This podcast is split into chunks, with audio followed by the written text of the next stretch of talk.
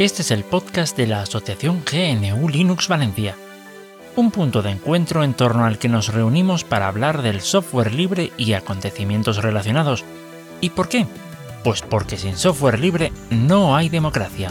Aquest és el podcast de l'associació New Linux València, un punt de trobada entorn del qual parlem de programari lliure i tot allò relacionat, perquè sense programari lliure no hi ha democràcia.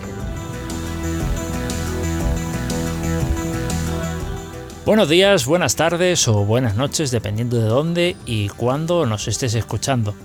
Eh, bienvenido o bienvenida a este nuevo episodio del podcast de la Asociación GNU Linux Valencia.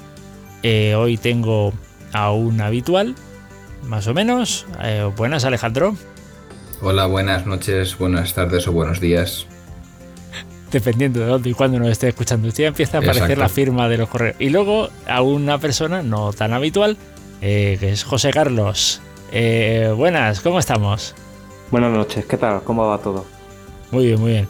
Bueno, como eres, co- como eres nuevo por estos lares, eh, eh, por estos lares podcasteros, vamos, eh, cuéntanos un poquito sobre ti. Y a partir de ahí ya vamos a, vamos a empezar un poquito con la, con la parrilla de, de- de contenidos.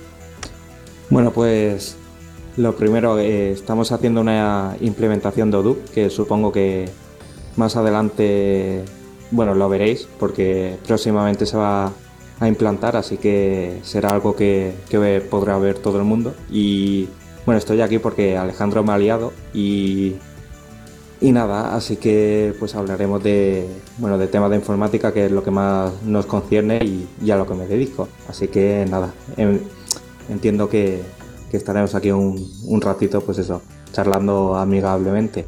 Aunque bueno, esperemos que, que no sea demasiado informal.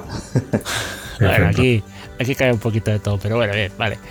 Eh, bueno, a ver, teníamos, teníamos un par de cosas. Alejandro, creo que tú tenías algo relacionado. Bueno, realmente vosotros dos teníais algo ahí relacionado con IMAX. Sí, es- Así que vamos es. al lío.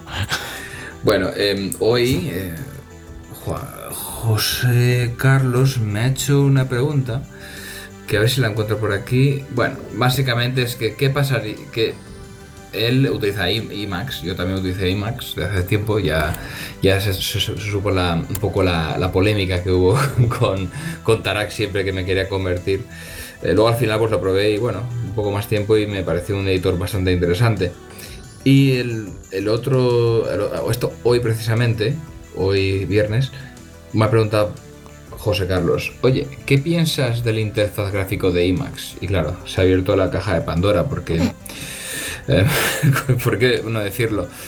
Em, IMAX no es precisamente, eh, no tiene precisa- precisamente el mejor interfaz gráfico a la hora de editar texto, todo hay que decirlo. Mm, tampoco, bueno, yo mis quejas van por las siguientes, eh, mm, las siguientes líneas. La primera es, bueno, que, que es muy limpio la interfaz, pero que es tan limpio que te entran ganas de quitártelo directamente, porque no sabes dónde está nada.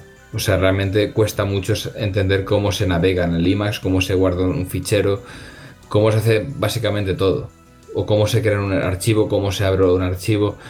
Mm, al principio, tú cuando empiezas con esa interfaz, una persona que no, no toca informática o realmente quiere pues, ver cómo es IMAX o es curio- está curioso pues, con este tipo de sistemas, ven esta interfaz y salen huyendo. Eh, huyen, huyen directamente de- porque no es nada intuitivo, básicamente como BIM. BIM es peor todavía, diría yo. Están los, los memes estos de eh, no he salido de BIM todavía, llevo un año. Ahí. Bueno, entonces si, si me dices, si me dices que, que, que, que, BIM es peor, bueno, yo no es que sea un usuario avanzado de, de BIM, pero por lo menos lo básico ya, ya me sé bueno. Entonces ya me, ya me dejas un poquito, ya, ya, ya me alientas un poquito, vamos. Sí, no, y más lo bueno que tiene es que como tiene, es gráfico, apretas el botón de cerrar y se cierra. Así es sencillo. BIM, pues eh, la cosa se, se complica más. Sí, la Pero primera bueno, vez, eh, eh, eh, si, hubiera, si hubiera estado como, eh, si, si hubiera, si me hubiera encabezonado con el control más C, aún seguiría. Exacto, exacto. Y, y luego es el control C para salir, ¿no? Exacto. se cancela control C. Bueno, Eh, yo hago, ha- hago un inciso. Eh, imaginad el, bueno, no sé re- si recordáis en Mac, eh, había una interfaz que tenía los botones los tres de color gris. Imaginad a un usuario que se pone por primera vez y le dice cierra la ventana. ¿A qué botón le da? A gris. Y, le dices, dale el botón gris. Claro, y te dirá cuál. Exacto. Eh, Pero de, bueno. De, paso, una, una, cosita. Eh, yo lo he escuchado, pero no, no me lo han hecho a mí. He escuchado que eh, para gente que se mete en Linux les hacen esto de, de hacerlo, decirle, meterles en BIM y decir, a ver si puede salir como una novatada. Yo nunca he visto eso. yo, eh, yo, yo, creo que eso, hablando en serio, es bastante leyenda. Eh. Vale, vale, vale. No, es que eso lo he escuchado, pero no lo he visto, entonces. Y bien, eh, continuando un poco, pues cuando dices, pues vamos a leer manual, ¿vale? Y, te sale un manual de 15, 20 páginas y dices, ostras, tengo que leerme 20 páginas para hacer cosas que deberían salir dinámicamente, ¿no? En mi cara.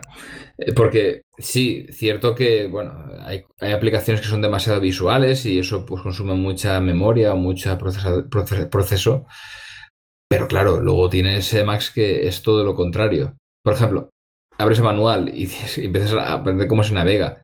Es de hecho, es un poquitín, yo diría, permitiendo la licencia y, y abriendo la polémica, el tutorial de BIM es más sencillo que el de Emacs. Pero claro, bueno, y más luego es otro nivel que BIM, pero básicamente es eso, que tú lees el manual y dices, ostras, 40 páginas, perdón, 15 páginas, 20 páginas. Mm, la gente normal o, que quiere pues ver que funcionan las cosas no se lo manual 3-4 veces de, de, 20 páginas. Eh, es algo pues que no es muy atractivo, digamos. ¿Hay, tutoriales por ahí en internet de IMAX? Sí, IMAX directamente tú lo abres y te pone acceder al tutorial o algo parecido y tú le das clic ahí, clic, no hace falta apretar intro, haces clic, o sea, es, un, tiene interfaz gráfico, ¿vale? Haces clic ahí y puedes navegar con el ratón también, o sea, y con las teclas de flecha y tal. Incluso puedes seleccionar con el ratón también. Ah, muy bien. Te, lo, lees, te lo lees, está muy bien. Sí, sí. No, no, no, no, no, pero me refiero a gente, gente que haya subido eh, yo qué sé, tutoriales de cómo utilizarlo. Eh, muy poca, muy poca. Vale, vale. Yo, es que suelo, en inglés tampoco, yo es que suelo tirar mucho de eso y después ya me leo los manuales. No, sé si me para, para ya sacarle, exprimirlo. Ahora voy a eso, ahora voy a eso. El problema que hay es que, eh, digamos que hay una versión que es rapada de, de Emacs, que esa versión sí que se podría hacer tutoriales, pero el problema de Emacs es que tú te lo haces a tu nivel. Pero bueno, iremos luego a eso. Entonces tú cuando empiezas a, utilizarlo esto, eh, apretas el, control X, que es para ejecutar comandos, o control C, y, no te sale nada, te quedas ahí y dices, ostras, ¿y ahora qué, ¿ahora qué hago? Porque tú apretas, por ejemplo, el control X, control S es para guardar un archivo, para, guardar los, cambios hechos. Eh, apretas el control X, control C, cierras la aplicación. Control X, control F para buscar. Claro, eso no te sale directamente, no te sale como dinámicamente. Esto lo tienes que saber, lo tienes que saber porque si no, no te funciona. Claro, Lo, que, lo que está comentando es interesante. De hecho, bueno, lo que quería decir es, uno de los problemas que hay es que en, esto, en este tipo de programas hay muy, muy poco tutorial para novatos que no tienen idea. O sea, de, alguien que nunca ha cogido ordenador, para ese tipo de gente no hay, no hay tutoriales y quizás habría que enfocarse un poco a ello. Y lo segundo, lo que está comentando, es el origen de mi pregunta, porque realmente hay un, paquete, un paquete eh, que, se llama y lo que hace es mostrar eh, cuando bueno, porque en Linux básicamente hay combinaciones X y, y, que es lo que llaman meta X. Y esas combinaciones son las que, las que te permiten hacer cosas. El problema cuál es? Que cuando tú pulsas control X se queda en blanco esperando y te dice abajo C-X, pero no te dice nada más. Entonces un usuario no sabe qué hacer, pero si tú le dices control X te da acceso a casi todas las funciones y al TX escribiéndola en texto, la gente lo entiende. O sea, al final son funciones que se llaman que tienen, pues, eh, claro, si sabes inglés es una ventaja, pero al fin y al cabo, al final lo que puedes hacer es eh, poner este paquete, que sería lo básico, que quizás sería adecuado que viniese por defecto.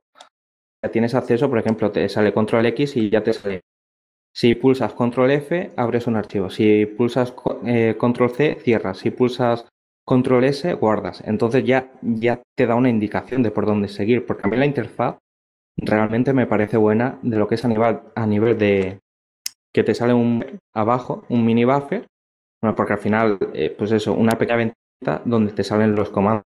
Entonces, es un control de interfaz que a mí me gusta más, por ejemplo, que los menús jerárquicos. Lo que pasa que hay que enseñar, hay que enseñar y hay que saber cómo, cómo utilizarlo. No sé qué, qué opináis. Sí, es que es eso, eso es lo que estaba diciendo yo, que falta dinamismo, falta que tú apretes un control X y te diga, y ahora aprieta control X, ¿ahora qué quieres hacer? Pues un control S o el control A para, para tirar para atrás, yo qué sé. Eh, control A, ¿para qué era? Bueno, no me acuerdo ahora. O un control, eh, bueno, los controles que se pueden ejecutar después del control C. O decir, o abajo tipo nano, que te ponga control, eh, por ejemplo, control Y para, para pegar, control eh, W para cortar. es un rollo eh, leyenda, vamos. Exacto, una leyenda abajo, que, abajo del buffer, que la, tú la puedes quitar luego si te haces experto, pero que al inicio te, tú lo abras y digas, vale, sé lo que tengo, sé lo que puedo hacer, ¿sabes? Que sea como nano un poco. Eso ayudaría bastante a la gente y luego que sea dinámico la, manera de, navegar. Eso ayudaría muchísimo al, interfaz eh, gráfico junto con el manual que está muy bien, la verdad. El manual está muy bien, no, critico eso, critico que son 20 páginas, claro, y eso, pues la gente que quiere ir directamente al ganchillo, pues le cuesta. Luego está el, eh, Emacs es un poco como Linux, es una base que luego la gente le va metiendo 20.000 cosas encima. Em, y claro, luego te, yo esto de, de interfaz dinámico, yo en Doom Emacs sí que sale eh, este tipo de, interfaz más dinámico. Y yo veo y digo, ostras, porque esto no está en el, Emacs por defecto. Y es una cosa muy interesante. Y otro problema que yo, bueno, esto es más personal, pero luego se te puedes meter el modo, modo maligno, el Evil Mode, em, que básicamente son las teclas de, de BIM en el Emacs. Em, y con eso lo que puedes hacer es navegar por, por, el, por, las, por, el texto. El problema que tiene tanto con las, los atajos de Emacs como con los de BIM. El problema que tiene eh, Emacs con las navegaciones es que, por ejemplo, para hacer, para bajar es el control N, para subir es control P, ¿vale? Esto hasta aquí bien, porque puedes utilizar el comando izquierdo y luego eh, va bien. Pero luego para tirar para adelante es el control F y para tirar para atrás es el control B. Si tú utilizas el control F y control B te darás cuenta de que es muy poco práctico a la hora de, manejar, porque en principio si utilizas el, tipo de tecleo em, con un teclado sin mirar, o sea, lo típico que haces que es la, el dedo meñique en el 1 en la Q, la A, la Z, el dedo 2 en... O sea, como, mecanografía, la mecanografía, mecanografía. Punto la F y la B están en el índice. Entonces no puedes navegar tan rápido como, por ejemplo, en BIM, que para tirar de izquierda a derecha, puedes coger la, H, la la J con el índice y el, anular, que es más sencillo. Entonces, yo qué sé. Em, eso a mí me parece pues bastante complicado y se hace sobre todo por before, forward. No, back, forward. La B de back y la F de forward que para un hispanohablante pues es no es muy no, digamos que es muy intuitivo. Pero bueno, eso es una otra, otra crítica que tengo yo a Emacs, que bueno, al final te acostumbras y luego esto que te quejas pues te da igual, que lo utilices igualmente y funciona muy bien. Pero bueno, y la otra cosa es que utiliza Lisp, que es un lenguaje de programación muy potente, pero que bueno, esto lo hemos lo comenté yo con José Carlos y bueno, yo aquí me callo mejor porque es un lenguaje de programación y es, todos los lenguajes de programación que utilizamos en la actualidad beben demasiado de C y de C y C++. Entonces yo en este caso me callo, es por el tema sobre todo de la indentación, de, los paréntesis y todo esto. Pero bueno, ese tema no, hay problema. Eh, con el ISP eh, funciona muy bien y, no hay problema. Pero bueno, es eso básicamente, que a, modo interfaz no es precisamente lo más amigable que pueda haber. No sé cómo lo ves, José Carlos, si estás ahí. Claro, el, lo que comentas es interesante porque a nivel hispano eh, sí que es cierto que, los comandos, pero bueno, en general de control V de pegar, por ejemplo, bueno, que está hecho por, comodidad, pero hay muchos comandos, control F, define, eh, no es lógico para, un hispanohablante. El problema está en que, bueno, esto lo hace Windows, te cambia todo, tú, empiezas a, aprender que control F es buscar, control A es seleccionar todo, y Windows te lo traduce al español los comandos y te vuelves loco, o el, Microsoft Office. Entonces, yo creo que lo mejor es dejarlo en inglés. Luego también, eh, yo discuto que los comandos sean buenos por el nivel que esté a la izquierda o a la derecha, porque tenemos tecla control a la izquierda o tecla control a la derecha o la alt. El tema está que aquí va a entrar Alejandro, imagino. Eh, cada uno tenemos un teclado y hay teclados que no tienen esas teclas y yo estoy de hecho con un teclado que, no tiene eh, control en ambos lados, por ejemplo, o alt. Y bueno, no porque los tengo configurados para, para otras teclas, no es porque no los tenga. Y entonces, claro, ahí ya, ya influye. Eh, influye también, claro, es que esto da para otro podcast, la forma en la que apoyas la tecla. Yo, por ejemplo, apoyo la tecla control con la palma de la mano, con lo cual, eh, con el borde, no sé, no sé si tiene nombre esa parte, pero más con el exterior de la mano que con un dedo. Entonces es bastante diferente y la ergonomía es mejor. No voy a decir que sea la mejor, pero, pero es mejor que, que, hacer control B estirando el dedo y tal. Eso no, a mí no me apaña. Exacto. Y bueno, entonces, yo ahí, pues, lo que sí que recomiendo, que, es lo que quería comentar también, es que echen un vistazo a, bueno, hay, hay, más, hay más paquetes, pero hay un paquete que me parece muy interesante que se llama eh, CHA eh, XAH Flickcase.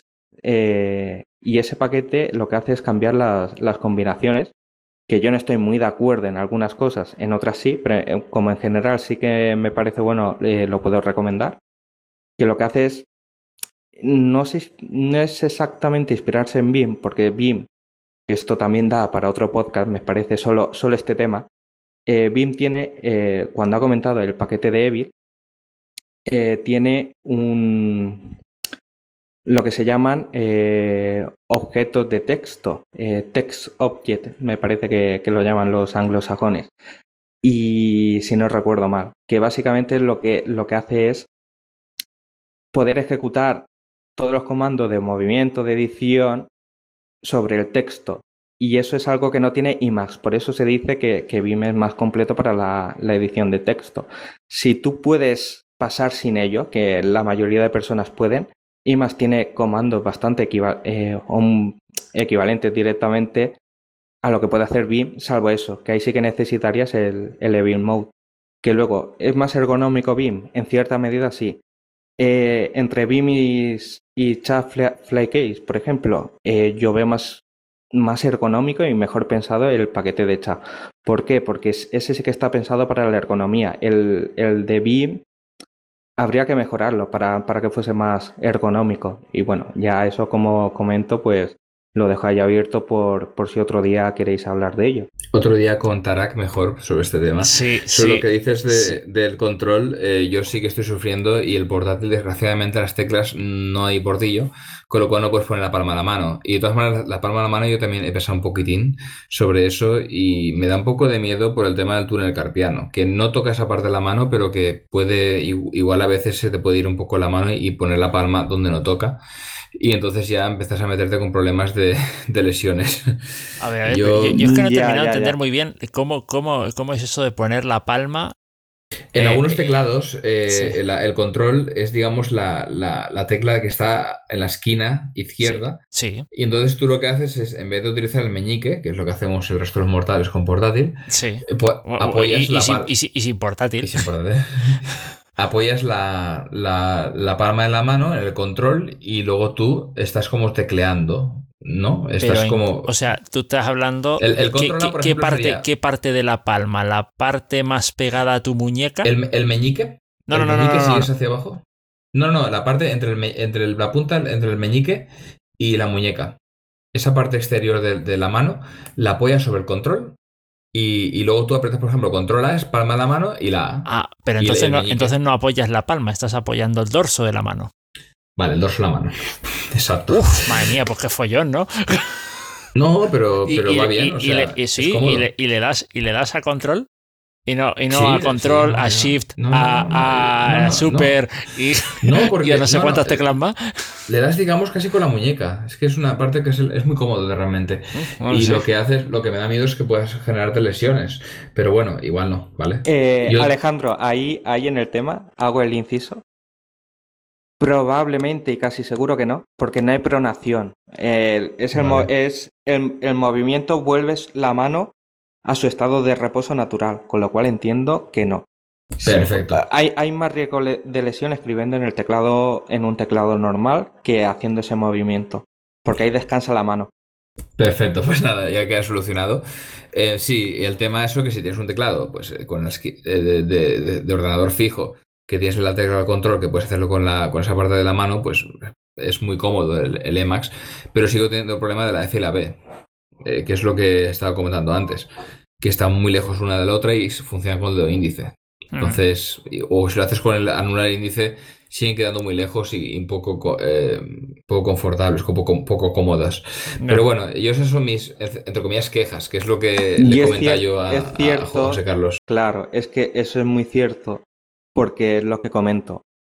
Los comandos por defecto, las combinaciones de tecla en el, noventa y tantos por cien. No voy a dar cifras porque no las sé, pero bueno, y sería inventármelas.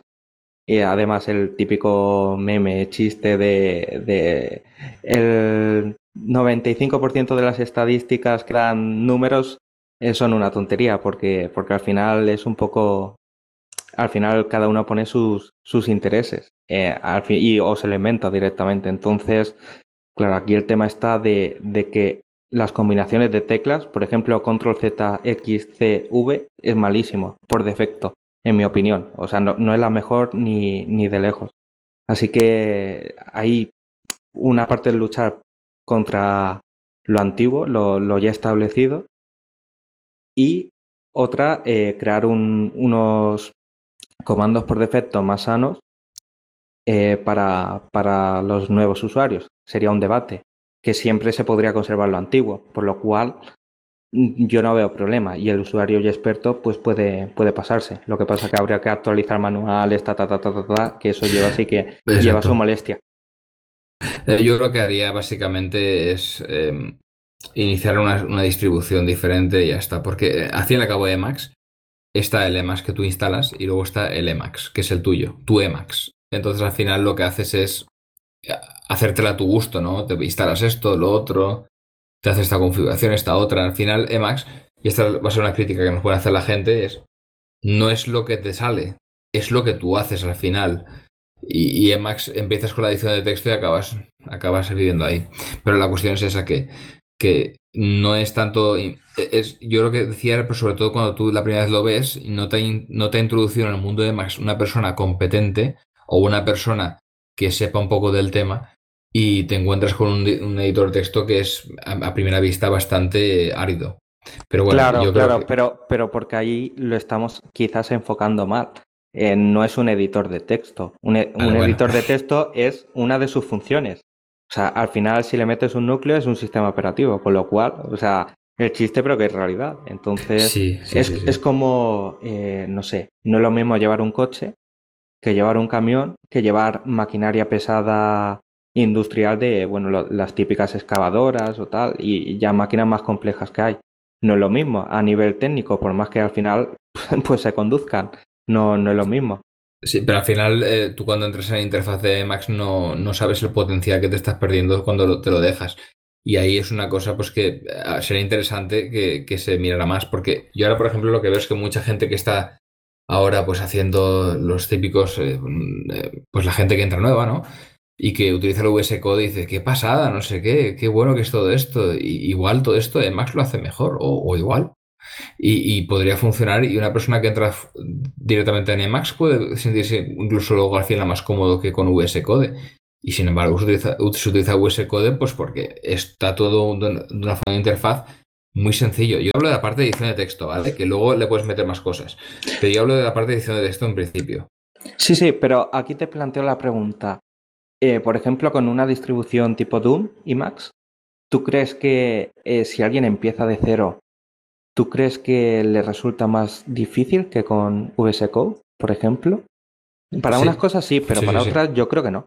O sea, yo creo que al final está tan, tan bien hecho y tan integrado que, que te puedes adaptar fácilmente. Está bien hecho, pero una persona neófita, pues la cosa es muy complicada. Así que es, algún día hacemos un experimento con Marcolino y, y le ponemos el VS Code y- o un editor de texto, eh, pues entre comillas amigable, y luego a la, a la izquierda ponemos Emacs, eh, Vanilla, limpio, y a ver qué pasa. No, Vale, vale, me, me sirve VS Code porque yo lo he utilizado porque, bueno, al final para hacer pruebas con Flutter sí que, sí que lo he usado bastante y, es bastante sencillo. O sea, al final por defecto es súper sencillo, así que sí, es interesante.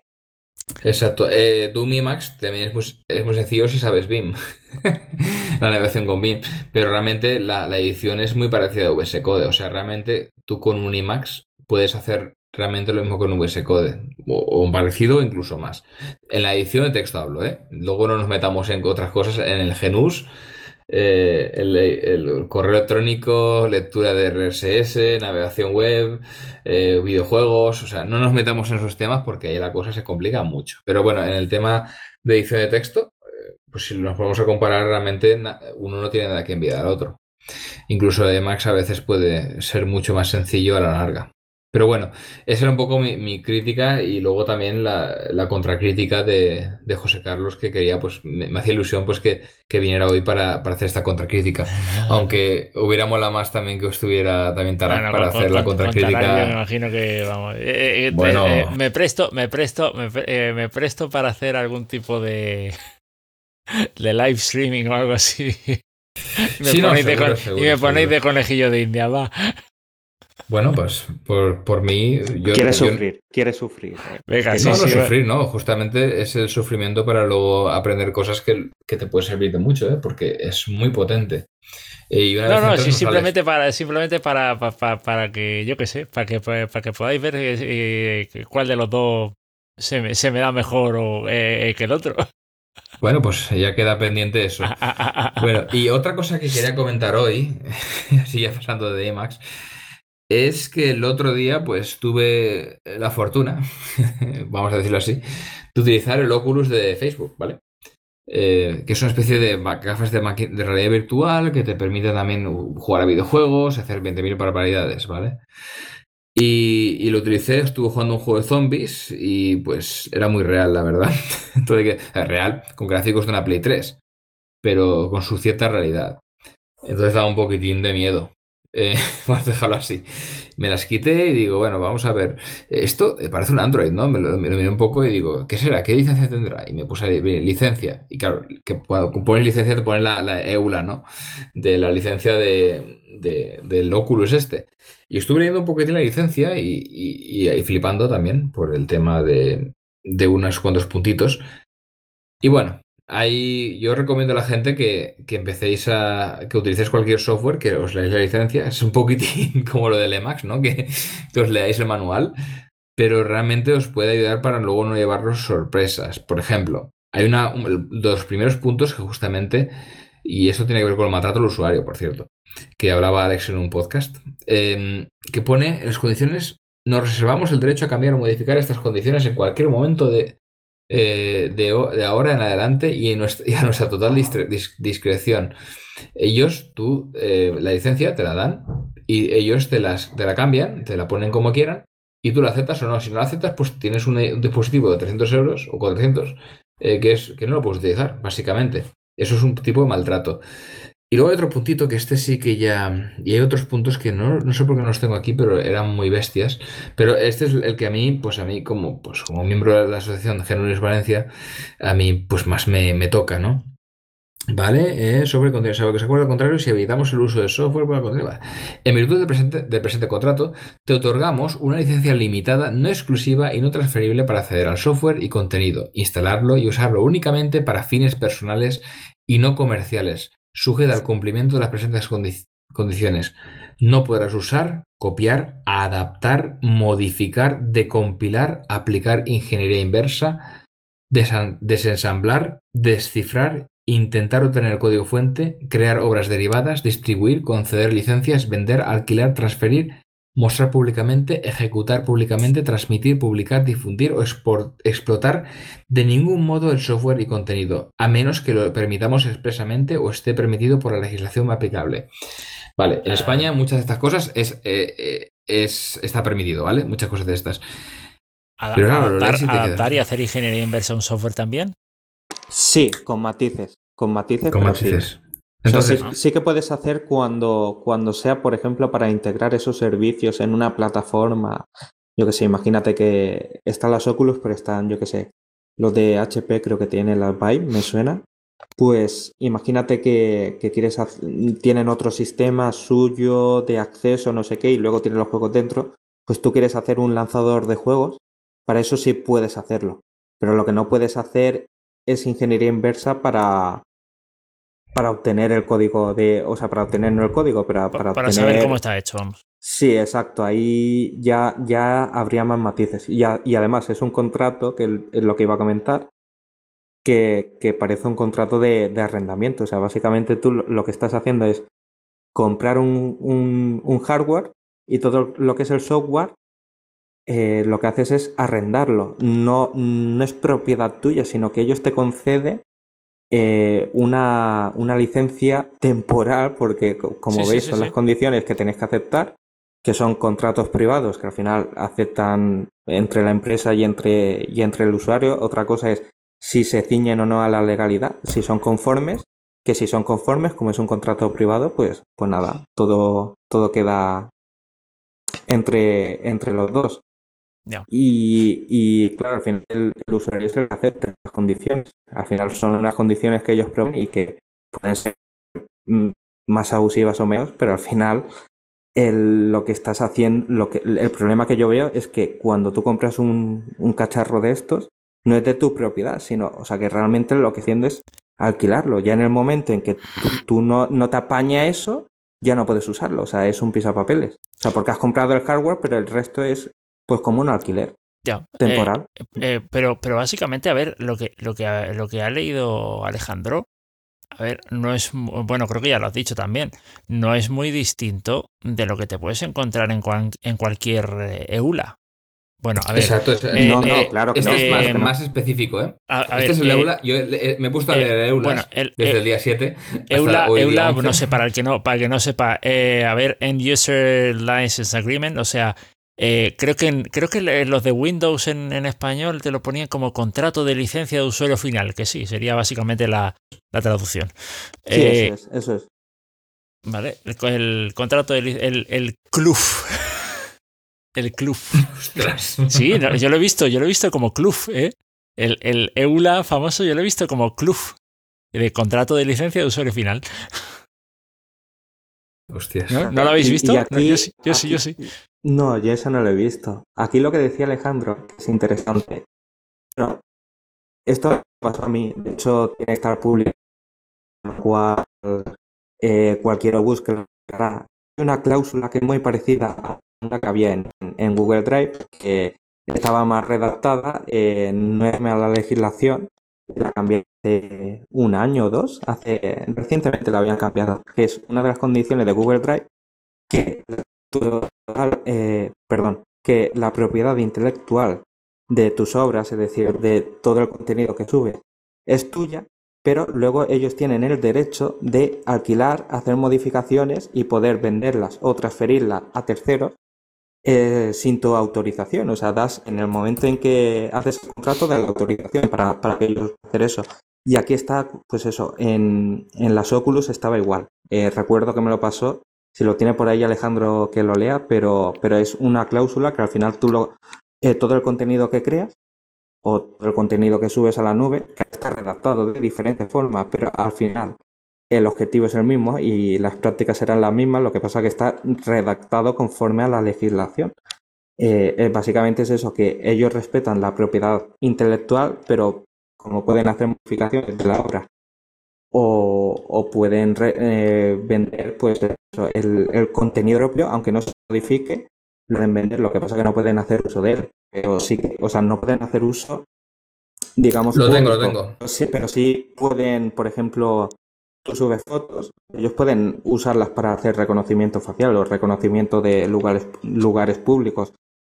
Eh, les estás autorizando. O sea que yo aquí sí que veo un tema que quizás eh, por parte de la legislación mm, es, es, una práctica habitual que ocurre mucho y quizás mm, deberíamos empezar a cobrar por los servicios en vez de que sean gratuitos, pero que se respetasen la privacidad de, de las personas. O sea, pi pienso que al final la, sí. la, privacidad importa más que, que, lo que están haciendo.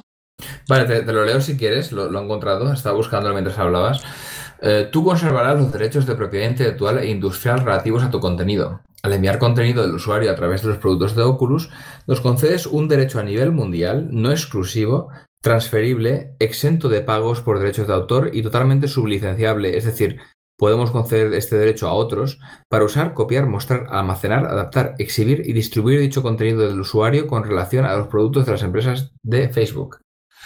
¿Es eso, o sea, ¿no? nos estás cediendo todos tus derechos. Básicamente, sí. A ver, básicamente, claro, básicamente, eh, imaginad que, bueno, un equipo, pues eso, un, un productor musical o varios, eh, todos los in instrumentistas, eh, cantantes, eh, los que hacen la letra, al final suben una canción ahí y básicamente están dando el derecho para, para que el resto pueda hacer lo, que quieran con esa obra. O sea que lo que quieran sin pagarle salvo, salvo quitarle la, la autoría. O sea que realmente es eh, que las empresas, bueno, pues si hay alguna empresa que nos escucha, pues que piensa antes de subir, no, vamos a usar el Drive para compartir. O sea, al final mirad las condiciones, el contrato que firmáis. Bueno, no se firma, pero que aceptáis y yo creo que cuando se lee y se entiende es bastante más grave. Lo que pasa es que la gente dice, guau, ¿qué, ¿qué, van a querer de mí? Claro, eh, con ese pensamiento, pues nada. Claro, yo, no. yo, lo que le digo, les digo que me den las contraseñas del banco, que no le voy a hacer nada, que solo voy a ver, pero nadie quiere, oye, fíjate, a mí no, sí. pero, pero a gente desconocida, sí, a gente desconocida, sí, fíjate tú. Eh, bueno. Pero a mí que me conocen y que pueden pensar que soy de fiar, no, nadie, nadie me da una contraseña. Es porque es la nube, la, la, famosa nube. Bueno, en fin, pues básicamente yo venía un poco a hablar de estos dos temas que a mí, pues bueno, me han parecido curiosos para el podcast de hoy, sobre todo de las licencias. Yo os recomiendo que cada vez que podáis os leáis las licencias y también eh, pondré en la descripción un texto en inglés y su traducción en italiano, por si alguien domina más el italiano que el inglés, sobre por qué JavaScript es peligroso. que tiene algo que ver con esto, pero bueno, ya lo desarrollaremos otro día. Es con Tarak, que es la persona especialista en, pues, en tener problemas con JavaScript, porque realmente es un tema eh, gordo, digamos. No gordo. sé si será solo él. Eh. no, me, parece que hay, no, o sea, que me parece que hay bastante gente que, que tiene problemas. Yo también, o sea, básicamente todos tenemos problemas, pero yo creo que él es una persona bastante indicada eh, del tema pues lo explica bastante bien y es una lástima que hoy no pueda estar con nosotros para estos temas. Pero bueno, otro día ya lo hablaremos, a ver si lo podemos pillar ay, el, ay. Para, para, el próximo episodio. Estupendo. Y, perfecto, pues yo por mi parte estos son los dos temas que quería traer. Y otro día hablaremos de JavaScript. Que es con y, este y, tema... y, de la, y, de, y de la psicología detrás de los contratos de licencia de usuario final. Bueno, sí, podemos crear una sección ya en un momento dado. Creamos la sección de, no, realmente de leer a oye, la gente oye, pues, los contratos que, que están firmando. Que, que, que, hay mucha gente que. Eh, pero esto, esto no deja de ser muy distinto que cuando la gente se toma un medicamento y no quiere leer el prospecto porque si se lo lee no se lo toma. Ya, bueno, yo, yo me lo leo con los efectos adversos y, y sí, sí, digo, sí, claro. Hay un 10% de que, me, de que me esté en la cama, pues.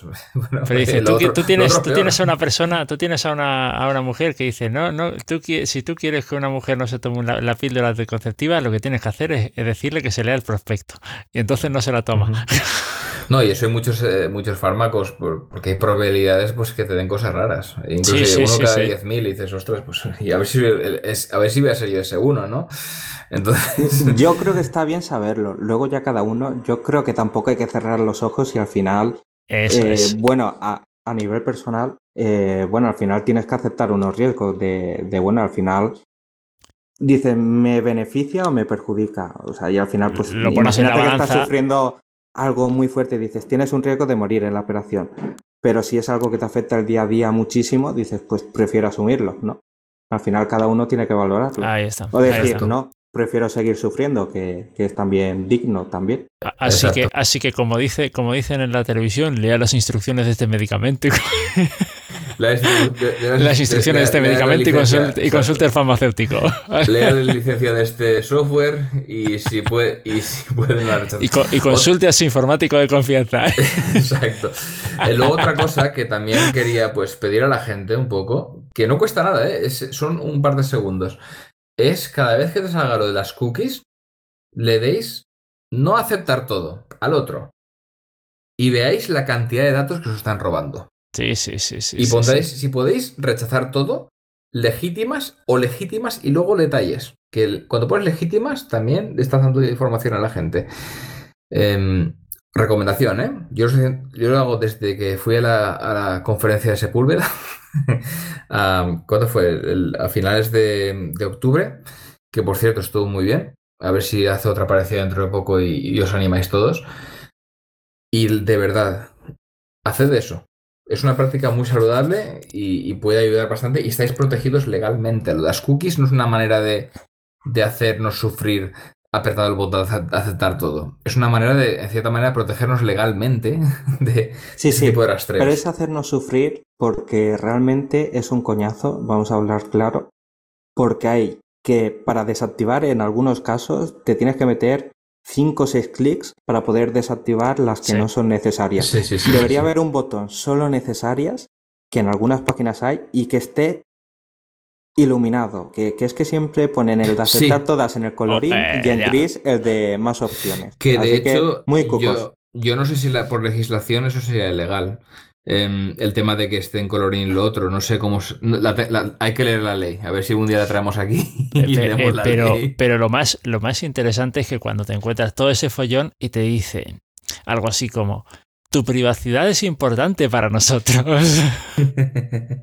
o, o, no, quizá, o- o- exacto, eh, entre paréntesis deberían poner, o quizá la ausencia de la misma, pero bueno.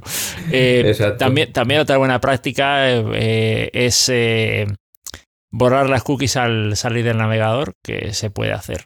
Por lo menos en Firefox sí. Sí, sí, sí, sí. y sí. me imagino que en, cual- que en cualquiera, salvo, no sé, eh, también. Eh, bueno, pues ya ho- hoy he hablado tres temas, fíjate. Bueno, pues nada. Eh, ahora falta el tema de Marcolino. Sí. Cuéntanos. Nada, yo quería comentar una, quería comentar una, una cosa que he estado, bueno, que he terminado de descubrir ya por estos días, ¿vale? Eh, a ver, cuento más o menos la, la historia. Hace eh, un mes y medio me tocó renovar los certificados del DNI electrónico, ¿vale?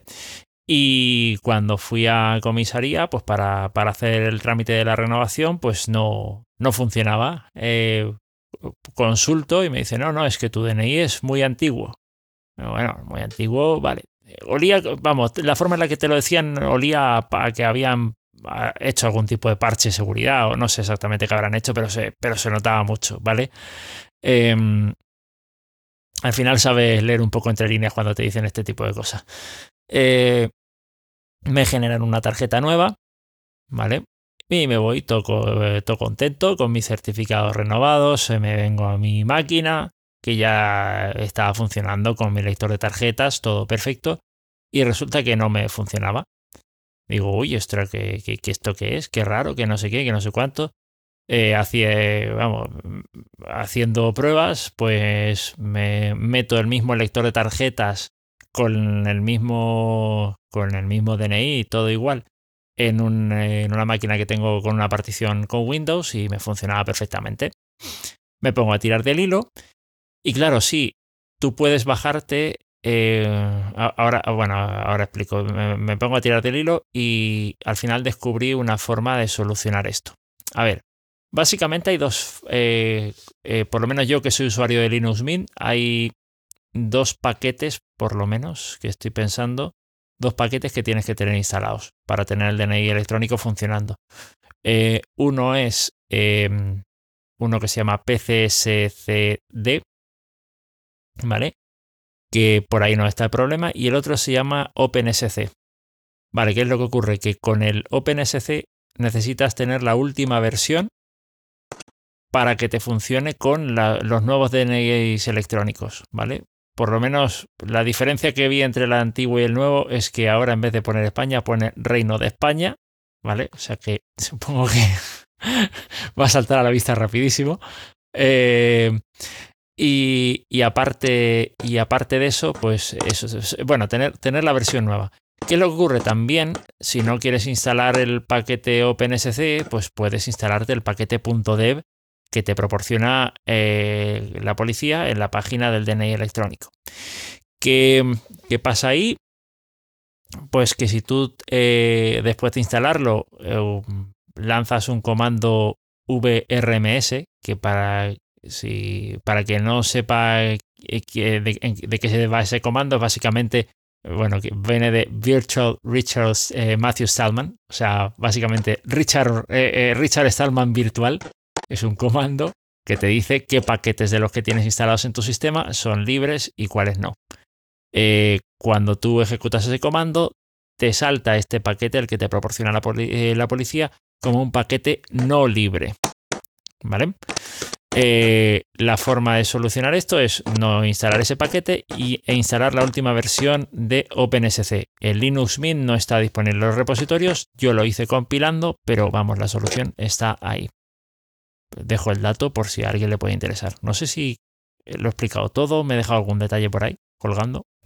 Al final ha funcionado y, bueno. Sí, sí, sí, sí, funciona perfectamente. Era, privativo, ¿no? Sigue siendo privativo según el virtual Richard Stallman. Eh, según el virtual Richard Stallman es privativo y me suena que algún, me puse a hurgar en su momento y sí que, era, sí que era privativo. Entre otras cosas porque, a ver, creo que el paquete en sí lo que tiene son los certificados raíces que te los puedes bajar eh, aparte, ¿vale? Cuando, vamos, es uno de los pasos que te, que te dan cuando, cuando quieres configurarlo del DNI electrónico, que te bajes el certificado raíz, eh, que es el que pones en el navegador para que te reconozca, digamos, sí, el tema de certificado de autoridad, básicamente. Eh, y creo que te vendrá con alguna cosa más, pero a mí me parece que es simplemente un OpenSC modificado, porque la licencia de OpenSC es LGPL y entiendo que permite hacer ese tipo de cosas. Eh, yo que sé, a lo mejor algún tipo de documentación, no me he puesto a mirarlo demasiado, pero vamos, eh, saltó a la vista eso, lo del certificado raíz y lo de...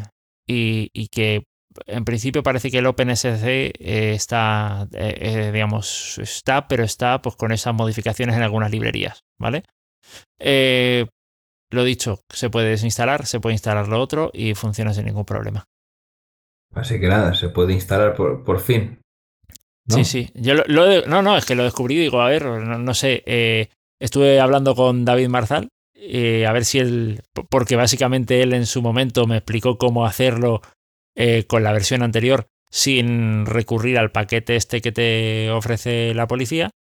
Y al final, pues, pues me, dio esta alternativa y probando esa alternativa ya me dejaba de funcionar, pero por una cuestión de versiones, que tiene que, que, hay que poner la versión más reciente pues para que, para que dé soporte a las nuevas versiones del DNI electrónico. Perfecto, entonces.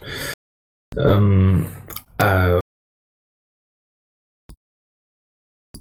y yo creo que ya con eso.